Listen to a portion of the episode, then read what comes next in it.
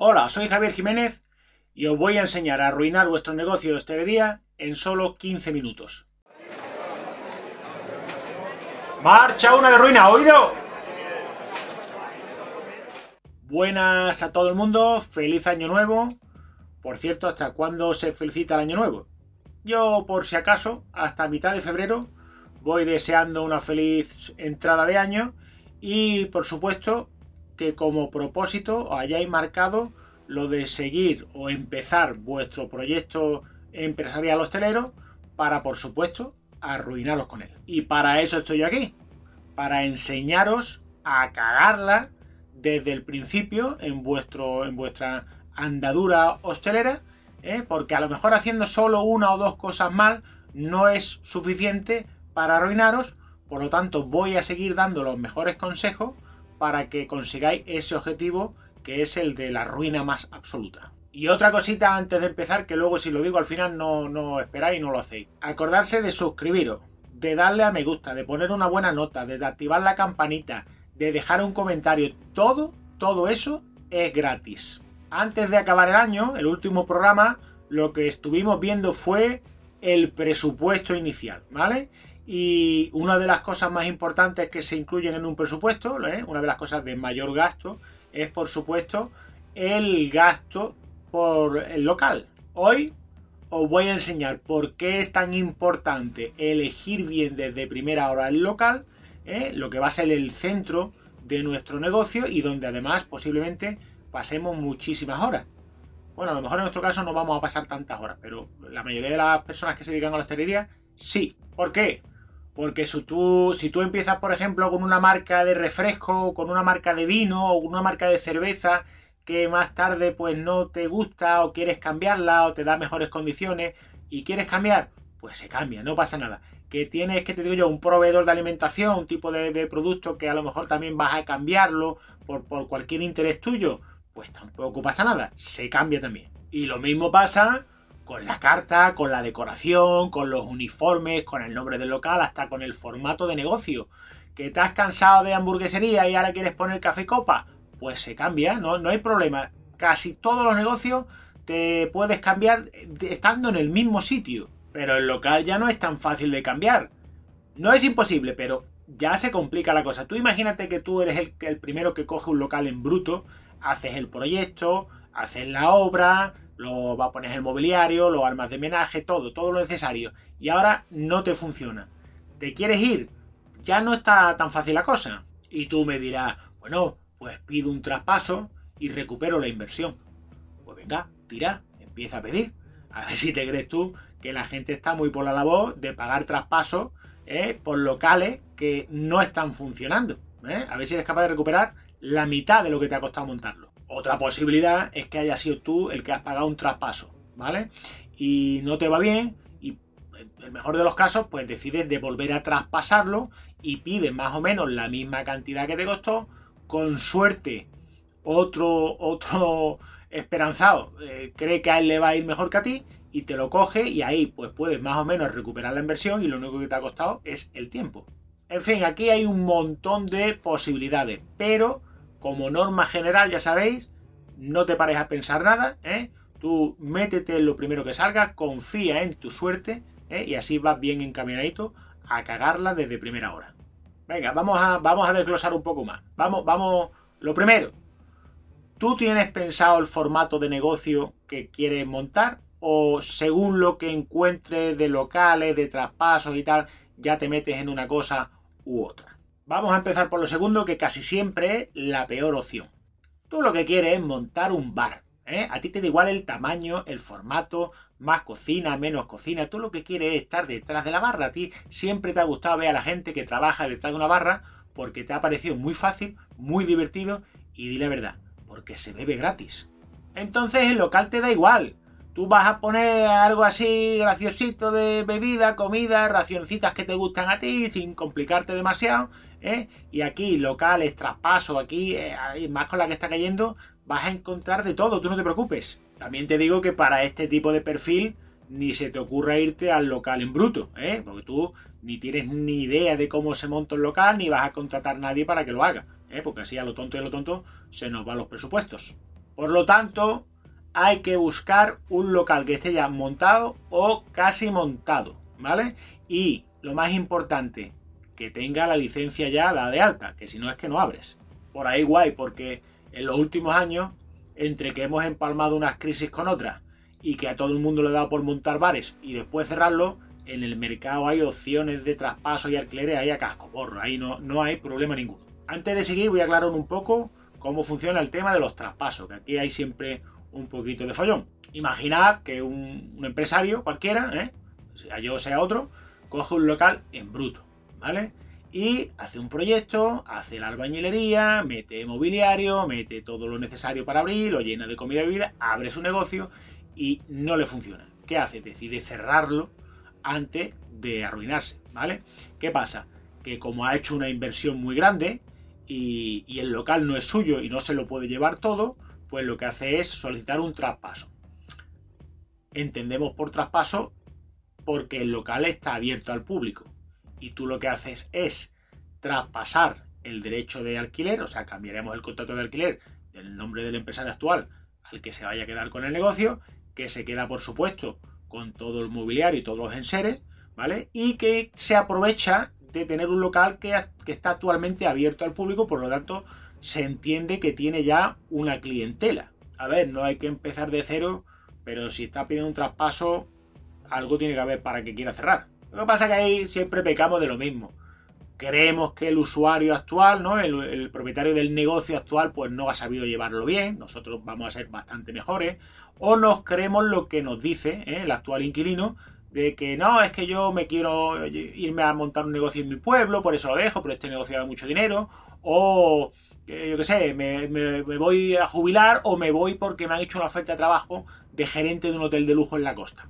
Ni se os ocurra poner en duda lo que os diga la persona que está traspasando el local, ¿eh? Tampoco vayáis a ir varios días en diferentes horarios a ver la afluencia que realmente tiene, ¿eh? Vosotros lo único que tenéis que hacer es creeros a pie juntilla lo que os dice el, que os está vendiendo la burra. Imagina que este el, el propietario del negocio, no del local, al final, como no lo traspasa, tiene que cerrar. ¿Vale? Entonces ya, mm, una vez cerrado un negocio, es muy difícil de pedir un traspaso por él. De hecho, no va a seguir con el local cerrado pagando alquiler. Entonces, el, propietario lo echará. ¿Qué quiere decir? Que podemos coger ese local ¿eh? sin pagar traspaso. Pero, normalmente, cuando una persona que ha montado negocio lo cierra y no puede sacar nada de traspaso, se lleva de allí hasta el último grifo. Y, y cuidado que no te haya dado de baja la licencia de apertura. Bueno, pues esto sería otra opción, ¿vale? Tenemos un local que evidentemente lo que nos vamos a encontrar es el alicatado y la solería, ¿no? Porque no va a haber nada de mobiliario, nada. No vamos a pagar traspaso, pero vamos a tener que realizar un gasto, por supuesto, en todo lo que requiera para el montaje, ¿no? Montar cocina, montar mobiliario, homenaje, todo. Todo lo demás sí vamos a tener que ponerlo. Por lo tanto, es las gallinas que entras por las que salen.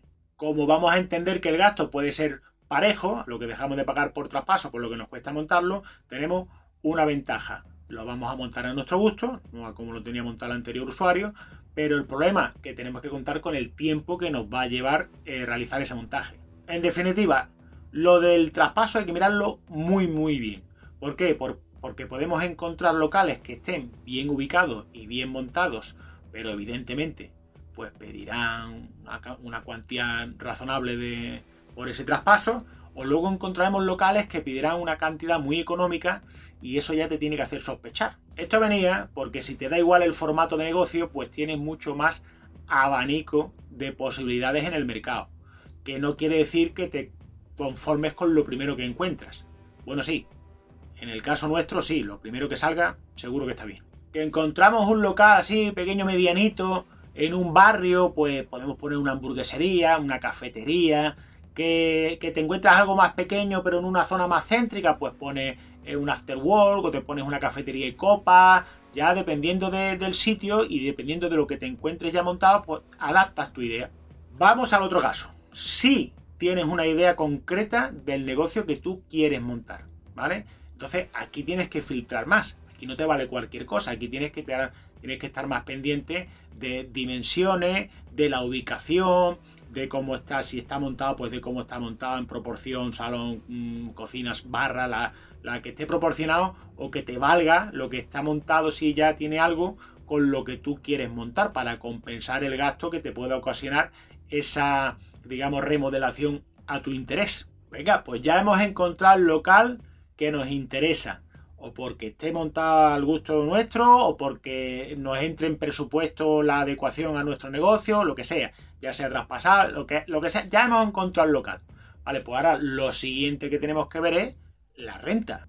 El precio por alquiler básicamente se basa en las dimensiones y en la ubicación, porque el propietario si originalmente lo alquilaba en bruto, todo lo que se haya ido montando ya no es suyo, le da igual, cobrará siempre la misma renta.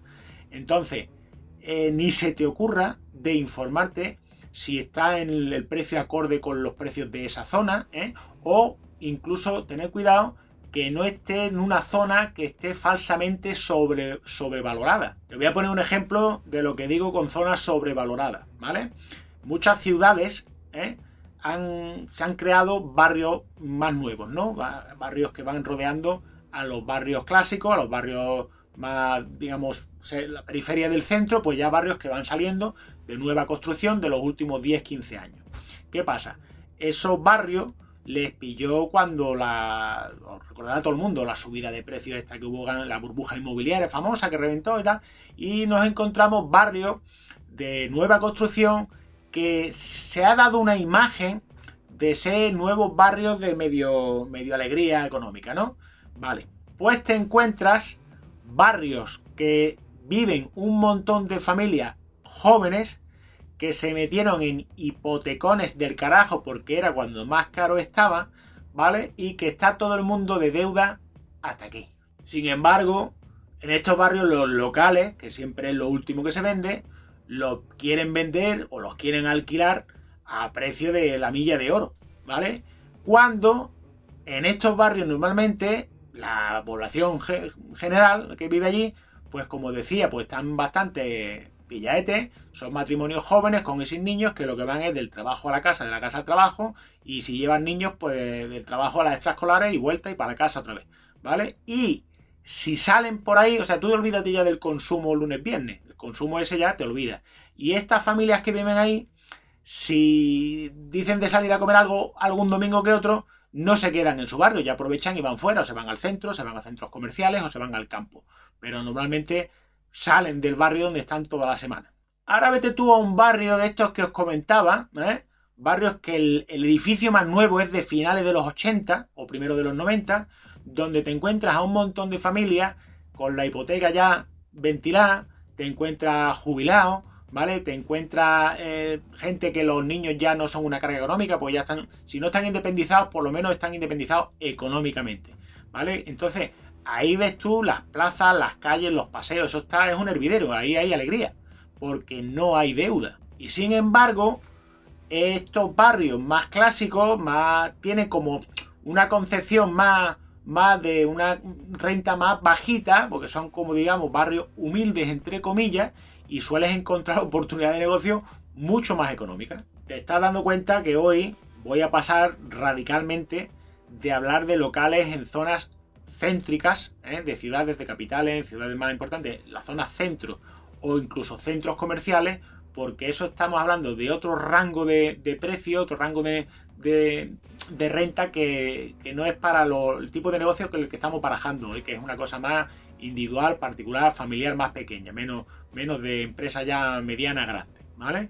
Entonces, y tú me dirás, pero espérate, pero es que en mi pueblo, en el centro, no vale tan caro local. Bueno, muchachos, cuando yo te hablo del centro, te hablo del centro de una capital. En tu pueblo, un pueblo de 40.000, 50.000, 60.000 habitantes, incluso el centro se puede asemejar en precios y en, a lo mejor en rango de, renta y tal, al de un barrio semicéntrico de una capital. ¿vale? Entonces, es a lo que yo me refiero. Vamos a ir a zonas de rango medio para montar pequeñas y medianas empresas. Y ya, pues para ir dando ya, para ir ultimando, pues una serie de pistas, una serie de truquitos que os voy a dar, pues para ya ir a, tiro hecho a, los, locales más malos que haya. Por ejemplo, estamos en un barrio que nos cuadra, ¿vale?